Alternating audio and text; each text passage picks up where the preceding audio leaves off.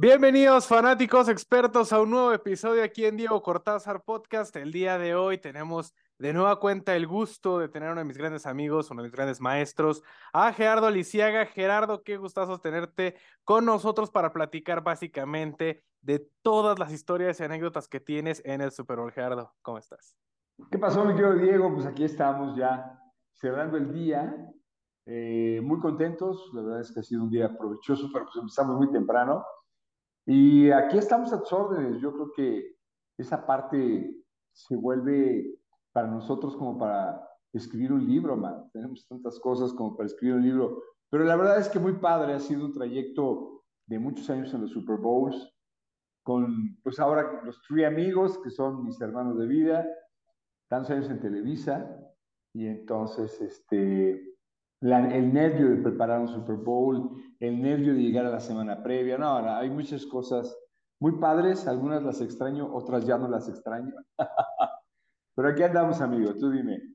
Pues mira, obviamente, qué mejor forma de empezar que pues por el inicio, obviamente, ¿verdad?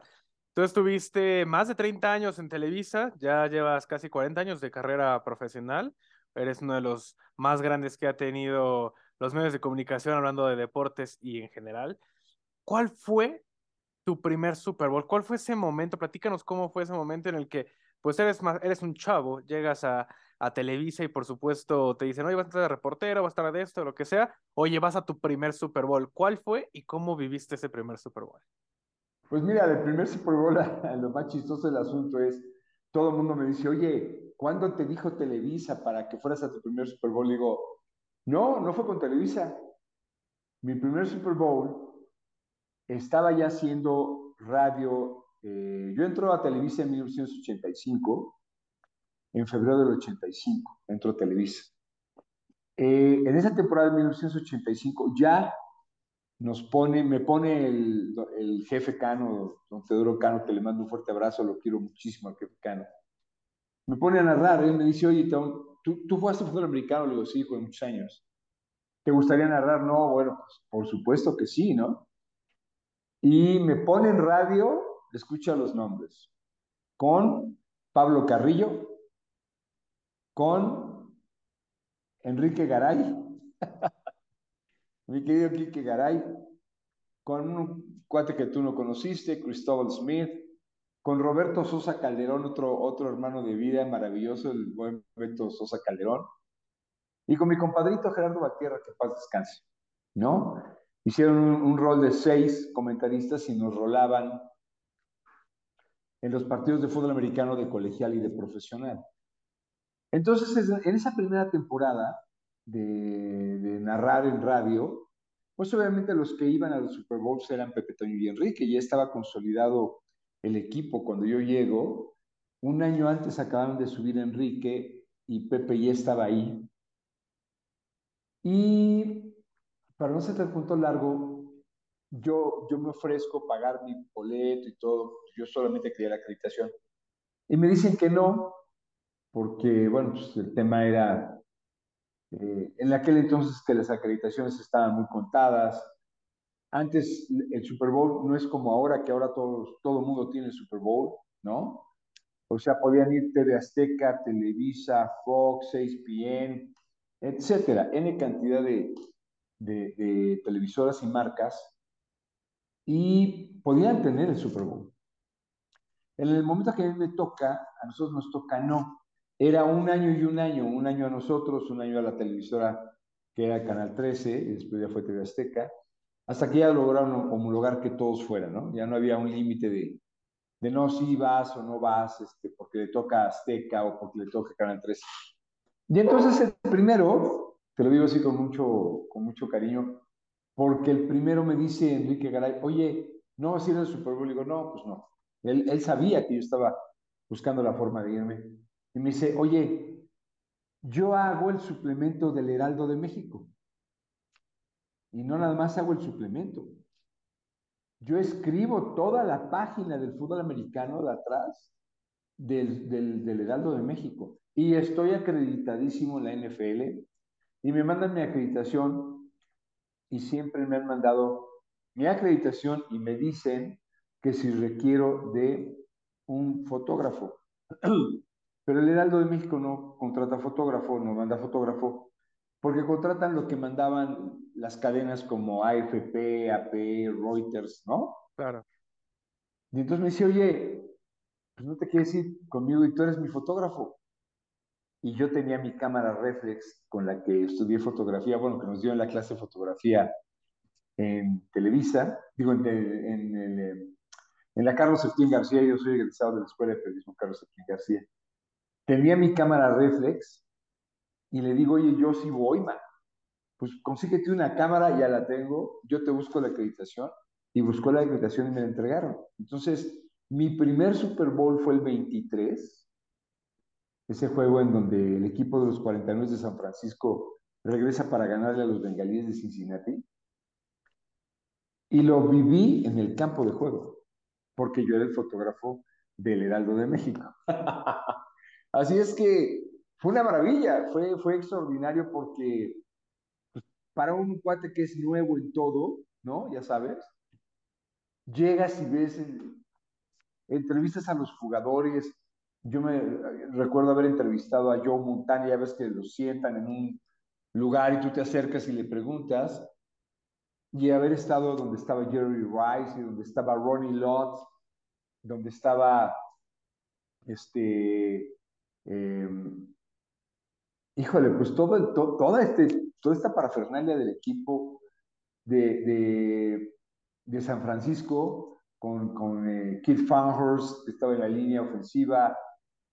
Y bueno, se convirtieron en mis, en mis ídolos, ¿sabes? Bueno, no en mis ídolos, yo soy vaquero, pero creo que una de las cosas más importantes de todo es, yo era fotógrafo del Heraldo de México y no fui a mi primer Super Bowl con Televisa. O sea, mi primero, mi primero, mi primero, yo fui oficialmente como el fotógrafo de Enrique Garay, que somos grandes amigos. Quique Garay y yo nos habíamos hecho grandes amigos narrando fútbol americano, ahí en radio, en Televisa. Ya después, como tú sabes, Quique Garay se fue a Canal 13, después a, a, TV Azteca, a Imevisión, luego TV Azteca. Y esa fue una experiencia maravillosa. O sea, para un cuate que toda su vida se la pasó viendo el fútbol americano, toda mi vida vi fútbol americano. De repente llegas a, a la sede del Super Bowl y tú, y además entras a todas las cosas, era una magia, ¿no? Decían, día de medios, que es muy diferente a lo que se hace hoy, ¿no? Era los martes, y era en el estadio, y era vestidos con el uniforme con el que iban a jugar los equipos. Entonces te citaban a las 10 de la mañana para que durante dos horas entrevistaras al equipo de los bengalíes de Cincinnati. Sacaban a toda la prensa, te daban un desayuno maravilloso, desayunabas como rey ahí la, organización del, Super Bowl, y salías a las 12 al, a la otra entrevista, ahora con los, con los 49 de San Francisco. Era una locura. Y yo, la verdad, fui muy feliz en ese Super Bowl. Yo me acuerdo que hasta los veía los muchachos y los muchachos me decían, ¿qué anda haciendo el refri aquí, güey? O sea, ¿cómo es que lo, lo dejaron, no? Pero bueno, pues eh, tuve esa oportunidad y estaba yo feliz de la vida y además, imagínate estar en el campo y que tú puedas ver a, ¿qué te gusta? 30 metros. El pase de anotación de John Montana, John Taylor, cuando se está acabando el tiempo, no, eso no me lo, no me lo paga nadie, ¿sabes? ¿Con qué lo pago, man? No, fue maravilloso, la verdad fue maravilloso. No, sí, me imagino, de verdad se me pone hasta la, la piel chinita de imaginarme ese momento y que lo hayas vivido y a pasar tu primer Super Bowl, primera cobertura de la manera y por supuesto que tener ese tipo de momentos, que es cumplir un sueño, porque es un sueño para todos que vamos a este deporte, bueno, cualquier deporte, estar en, el, en la cancha pues es tremendo. Pero igual, ahorita que, qué curioso que a pesar de que eres recordado por ser parte de ese equipo tan emblemático de Televisa, obviamente compartir transmisiones en transmisiones con los tres amigos, pues evidentemente empezaste con la competencia que terminó siendo Enrique Garay. Pero hablando de los tres amigos, también ellos ya en muchos espacios han comunicado o contado todas sus experiencias. ¿Cuál fue el primer Super Bowl en el que tú estuviste con los tres amigos, obviamente ya con Televisa, y cómo fue todo ese proceso? ¿Cómo han sido los viajes con ellos? ¿Cómo fueron esas, esas primeras coberturas de Super Bowl? Ay, ¿cuál fue el primero con ellos? El 23 fui con Enrique Garay, a los, el 26, el 26, el 27, los Super Bowls, los Super Bowls previos a los, al, al, al, arribo de los vaqueros, ¿no? También, que ahí desafortunadamente el, el tema que tú conoces de mi enfermedad, de la, de, del cáncer, curiosamente, las tres ocasiones que los vaqueros jugaron el, el, este, el Super Bowl, yo estaba en un hospital en Nueva York. O sea, me tocó, me tocó verlos en un hospital en Nueva York. El que yo recuerdo así verdaderamente con muchísimo cariño fue uno donde íbamos eh, los tres amigos, ¿no? Iba José Pablo Coello con nosotros. Eh, hace poquito enseñaron esa fotografía en, en, este, en Televisa y luego la volví a ver en, en, en High Sports, ¿no? Cuando estuvo Marcus Allen con nosotros. Ese fue el Super Bowl que se jugó en Atlanta, eh, donde el equipo de... Ay, fue, fue el de Atlanta. Bueno, o, o me si no me equivoco, que... fue cuando ganó Nueva Inglaterra. Ajá. El, el, primero antes del bicampeonato. Exactamente, exactamente. Y entonces, fue, también era mágico, nada más que ahí fue muy chistoso porque me mandan de avanzada, a mí siempre me mandaban de avanzada, pero en esa ocasión, yo no sé por qué Toño se fue de avanzada conmigo, o sea, yo me iba, por ejemplo, el domingo, bueno, no, nos íbamos casi todos juntos, y ya para cerrar se iban al final viernes, sábado y domingo otros dos más. Pero esa vez me toca irme con Toño y ah, había una chava que le decíamos viajes Tony, así le decían Tony a María Antonieta, Tony ahí en Televisa, que nos trajo verdaderamente por la calle de la amargura, ¿sabes? O sea, nos mandaba, nos mandaba, mira, en ese Super Bowl de, de, de, Tampa Bay, nos manda a unas suites que tenía un ejecutivo de Televisa en Florida, pero estaban a una hora del estadio, ¿sabes? La, el hotel y las suites estaban a una hora del estadio. Y entonces, era un sofridero porque Toño y todo el equipo que iba, Toño, el ingeniero, el, el, este, el encargado de, de, de, de media, este, quien hacía todos los reportajes y todos, todos fumaban, todos fumaban, todos fumaban. El único que no fumaba era yo. Y entonces Toño, que es un eh, se las gasta así, nos subió a la camioneta y, nos decía, ¿un cigarrito? Y yo volteaba y le digo, Toño, yo no fumo.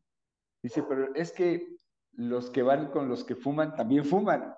Decía, hijo de su madre. Entonces lo que hacían era, prendían todos los cigarros, hacía frío y hacía, fresco, o sea, realmente Tampa Bay a esa hora, no, en esa época del año no crees que es un calorazo, ¿eh? No, estaba fresco. Cerraban toda la camioneta los vidrios y cuando llegábamos al lugar donde nos teníamos que bajar, abría la camioneta y salía una humareda y yo salía mareadísimo. Yo salía muy mareado con ganas de ir a vomitar. Y luego me encontré pues, las cosas que, que, que, me toca compartir cuarto con Toño. y me dice, le digo, oye, Toño, ya vamos a dormir. Y ella le decía, oye, vamos a dormir.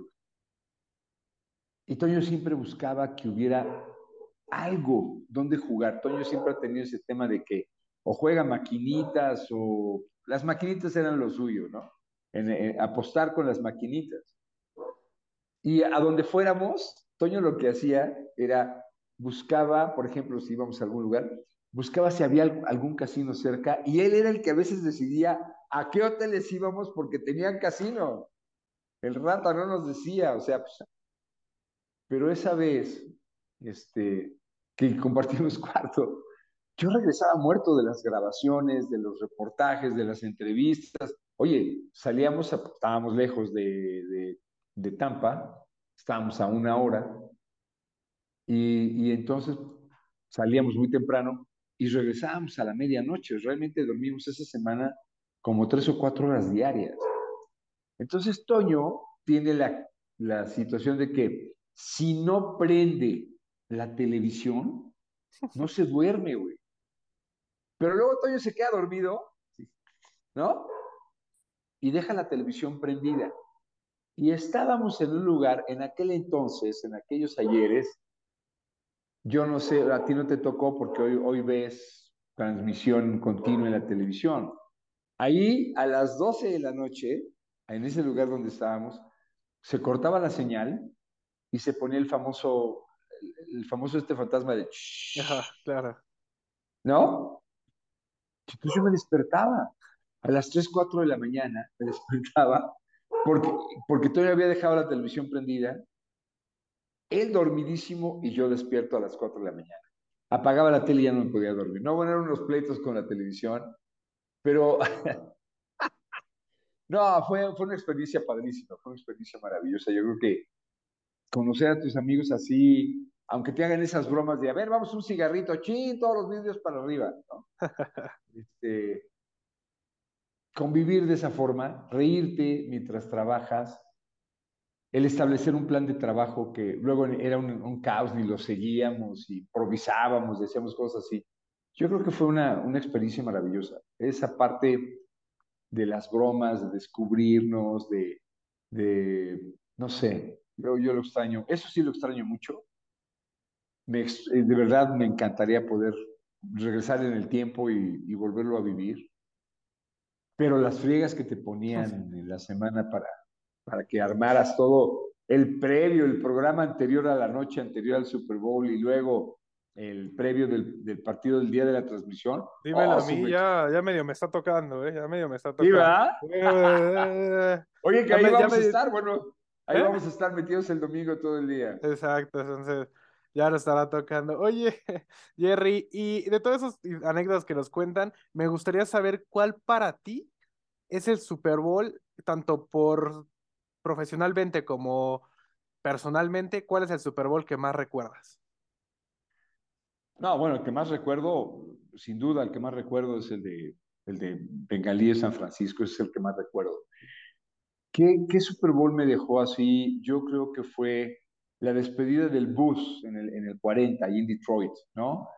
Y cubrir un Super Bowl en, en, época de frío, o sea, cubrir un Super Bowl donde cuando estás este, en una ciudad que es todo, todo se, acostumbrado a que todo, la verdad, lo hagas en, eh, al aire libre y de repente en Detroit pues, estabas en unos galerones enormes donde pusieron la NFL Experience, y todo eso te cambió, nos cambió el mood, ¿sabes? O sea, yo los otros Super Bowls los disfruté muchísimo y el 40 lo sufrí muchísimo porque hacía un frío, fue en Detroit, como tú sabes, el 40 decía, y nos dice el productor, yo creo que el productor me odiaba, o, no, no es que me odiara, creo que me peleé con él.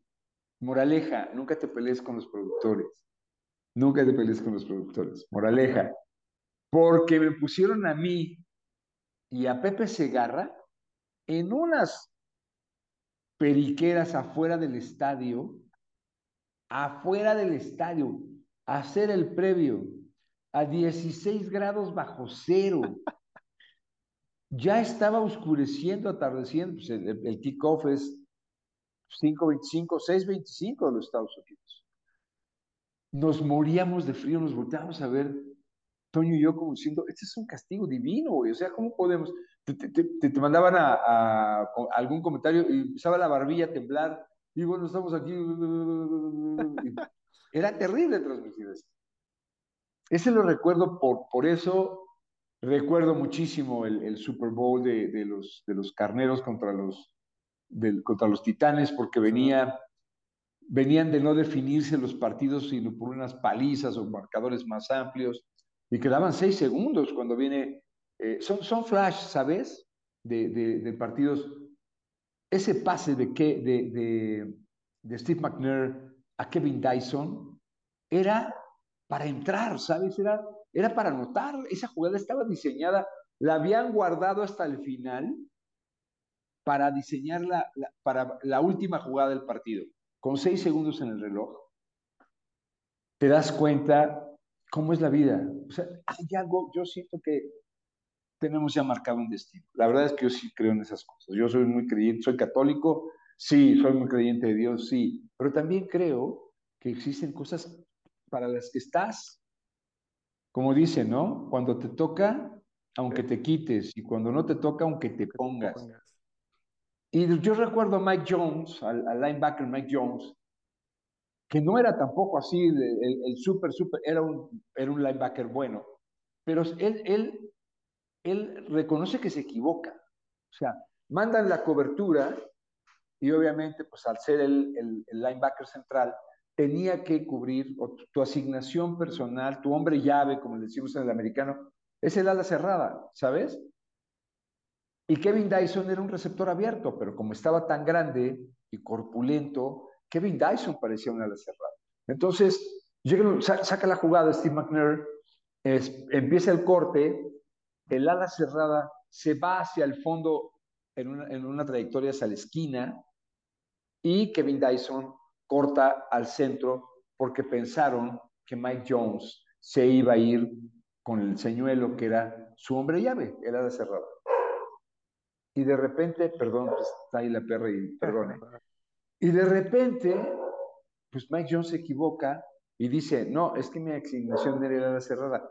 Yo creí que era el ala cerrada. O sea, de reojo, él ve un bulto enorme y entonces es cuando reacciona hacia el bulto y cuando le corta que viene el pase completo, Mike Jones hace la mejor taclea de su vida, que es cuando Kevin Dyson se, se estira y el balón se queda a media yarda de la anotación, que hubiera sido verdaderamente un final de locura. Fue un final de locura, ¿no? Pero finalmente, bueno, pues ahí se, se consolidó eh, me, encantó la historia de, Kurt Warner, ¿sabes? Un cuate que jugó fútbol arena, un cuate que estaba en una de las tiendas de autoservicio vendiendo cosas, porque no tenía chamba, porque nadie lo contrataba, porque no tenía una oportunidad en el fútbol americano y porque él se sentía completamente desbastado y decía, estaba deprimidísimo, quien le ayuda a salir adelante es su esposa y además los dos son muy católicos, muy, muy católicos.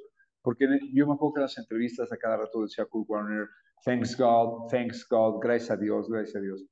Y ese Super Bowl me, me, dejó muy, ¿sabes? Muy, muy...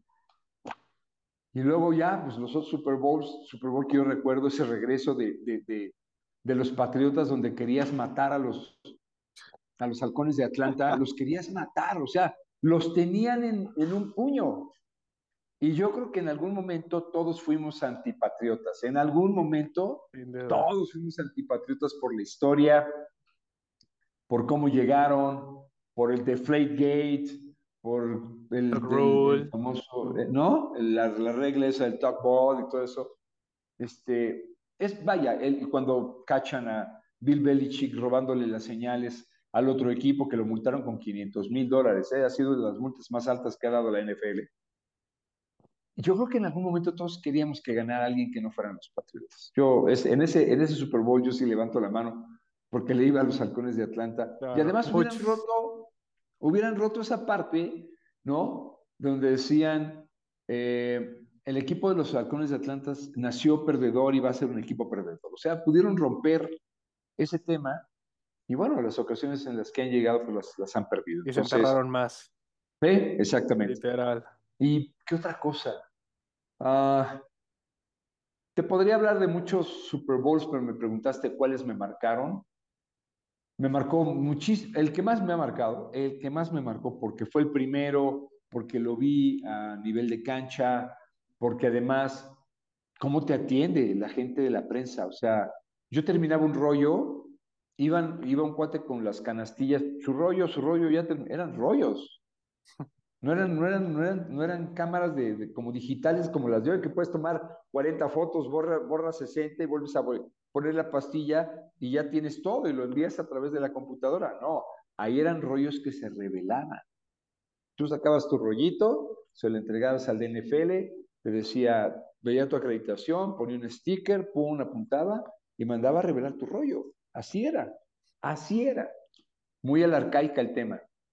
Pero una de las cosas que yo siempre dije, en ese, en ese Super Bowl de San Francisco contra los bengalíes, hay una jugada clave. Si la puedes ver, ahí el equipo este, de los bengalíes comenzó a perder el partido.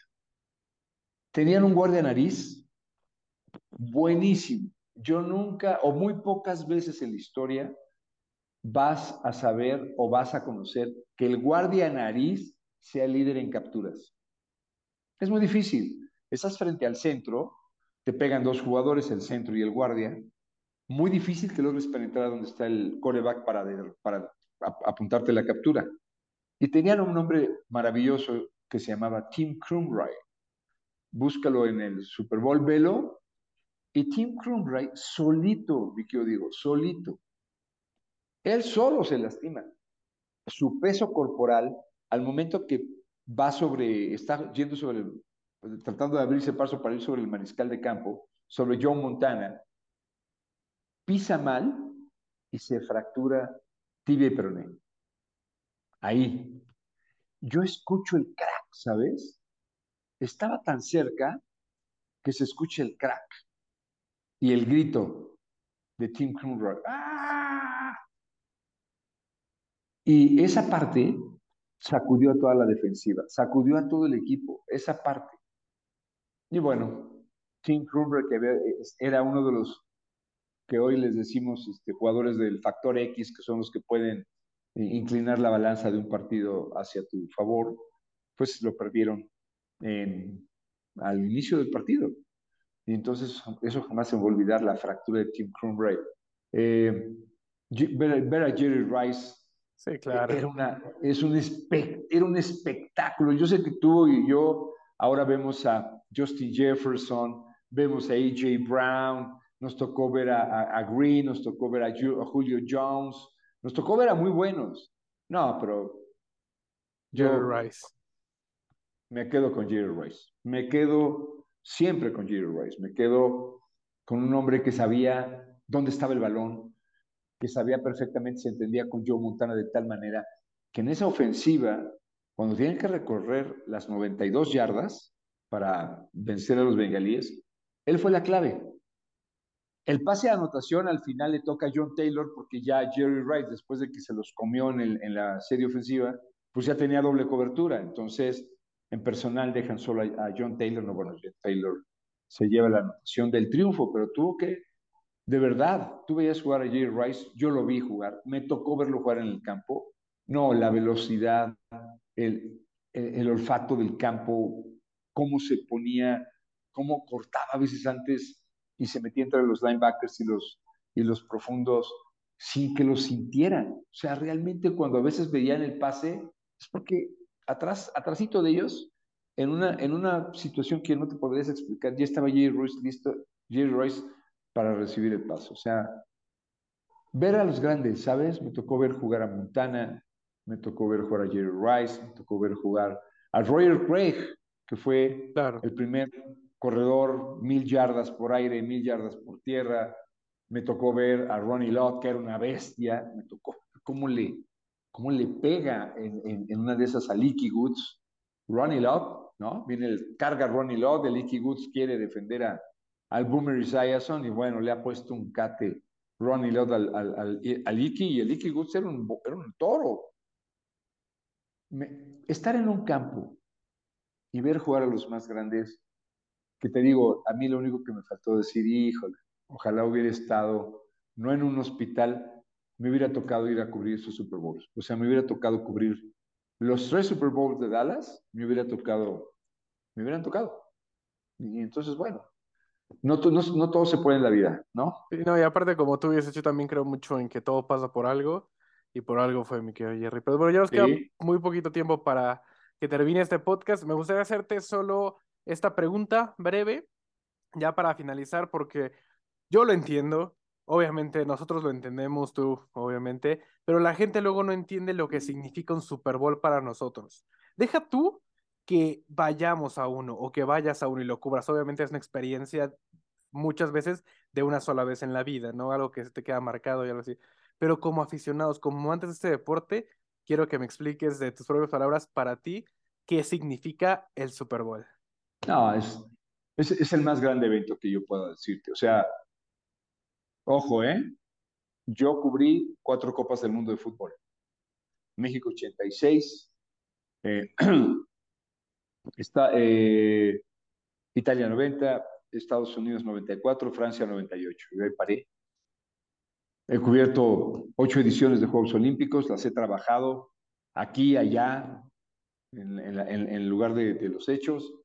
He entrevistado de los más grandes atletas en, en todo el orbe, pero el Super Bowl es, es único. Tú ves cómo se le fue metiendo, se le fue metiendo en el gusto a la gente y hoy por hoy son cientos de millones de personas o miles de millones de personas las que lo ven, las que apuestan. Claro. ¿Ya sabes ese dato? Más de 55 millones de personas van a apostar 16 mil millones de dólares. El manejo de un día de, de estar ahí es, te, te, vuelves loco, porque por ejemplo, la, la ciudad es una fiesta, la ciudad claro. tiene fiesta para los que están acreditados, pero tiene más fiesta para los que no están acreditados. Entonces tú puedes, ahora más, ¿no? Le, le entendió la NFL que tenía que abrir el día de medios y está eh, este, este lugar donde tú puedes convivir con todos tus atletas, con todos tus, con todos tus ídolos. Pero si tú me dices, yo cambiaría uno de mis campeonatos del mundo de fútbol por un Super Bowl, sí. Cosa que no haría si alguien me dijera, ¿qué prefieres? ¿Ir a los Juegos Olímpicos eh, o te vas al Super Bowl? No, pues me voy al Super Bowl. Es, es algo que es una pasión, como tú dices, muy poca gente lo entiende, aunque no vayamos, aunque no vayamos. Yo ya hice todo lo que tenía que hacer para mover una super comida que yo había preparado, una super comida con unos amigos míos el domingo, porque vamos a ver el juego, vamos a hacer el previo, vamos a hacer un juego y vamos a hacer un post, un, un post game ahí en, en, High Sports. Y yo digo, va, ¿sabes? Claro. O sea, por supuesto que no, no la cancele la comida. Ya no voy a ir yo, pero mis amigos y todos se van a reunir. Y yo, encantado de la vida, me voy a ir al estudio y lo voy a ver en el estudio. O sea, no me... Es el Super Bowl, hombre. O sea, no hay otra cosa. Para mí, que ya fui, a, alguien podrá decirte, pues es que yo nada más he ido a, a, una serie mundial. La serie mundial es padrísima también, es padrísima, pero la semana del Super Bowl y el día del partido, no olvídalo, se paraliza el mundo. Claro. No, te, no es que seamos nada más que lo digamos por aficionados, se paraliza el mundo para ver un, un solo partido un solo partido y todo el foco de atención que tiene ese solo partido no lo tienen ni, ni, ni, ni, muchos deportes, ni muchas actividades. Y la verdad es que es impresionante. Te prometo, mi querido Jerry, que para el domingo te va a traer botanita.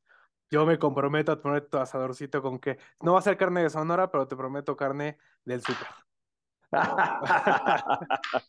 ok, mi Diego, mira, con que nos las pasemos bien y sea un buen juego. ¿no? Seguramente lo va a hacer. De hecho, la otra vez, eh, precisamente en redacción, me estaban diciendo la pregunta como de, ¿qué preferirías ir? ¿A la final de una Copa del Mundo o a un Super Bowl? Y yo, no sé, la verdad está bien complicado, yo creo que iría a un Super Bowl. Y me dijeron como de, ¿cómo crees? Pero la Copa del Mundo es mundial y pasa cada cuatro años. Y yo les dije, sí, pero para mí un Super Bowl es el Super Bowl y lo demás, lo que sigue es después. Pero bueno, mi querido Jerry, pues bueno, muchísimo gusto por estar con nosotros un día más aquí en podcast. Siempre, eh, en Cortas el Podcast, siempre es un gusto tenerte. La verdad es que Gracias. poder aprender de ti, poder platicar otras anécdotas, pues yo me podría pasar días y días porque también son historias tras historias. Pues bueno, mi querido Jerry, muchísimas gracias. Nos vemos el dominguito. No se despeguen, este, fanáticos expertos, porque vamos a tener la cobertura del Super Bowl. Y pues mira, Jerry, déjame decirte que está de más que qué gustazo que mi primera cobertura del Super Bowl sea al lado tuyo. No, mí, mi querido Diego, encantado de la vida. Y tú eres un gran conocedor del americano. Fuiste el creador de, de High Fantasy, que yo aprendí high, el Fantasy Fútbol, lo aprendí en esta campaña. Entonces va a ser maravilloso que podamos verlo entre amigos, que podamos platicarlo, ¿no? Y que podamos, eso es lo sabroso de verlo el, el domingo. Eso es lo sabroso de verlo. Si lo ves con gente que le sabe al, americano, oh, los enriquece muchísimo la, la, transmisión o la comida y ya después lo que venga después en el, programa al final. Pero pues yo he encantado la vida, te mando un fuerte abrazo, gracias. Y ahí estamos, mi querido Diego, ahí nos vemos. Perfecto, pues ustedes Fanáticos expertos, no dejen de seguirnos en nuestras redes sociales, arroba Cortázar Podcast, arroba Diego Garcort. Aquí van a estar apareciendo, también las de mi querido Jerry aquí van a estar apareciendo en pantalla. Y pues disfruten el Super Bowl y nos vemos en la siguiente edición aquí en Diego Cortázar Podcast. Nos vemos, Dieguito.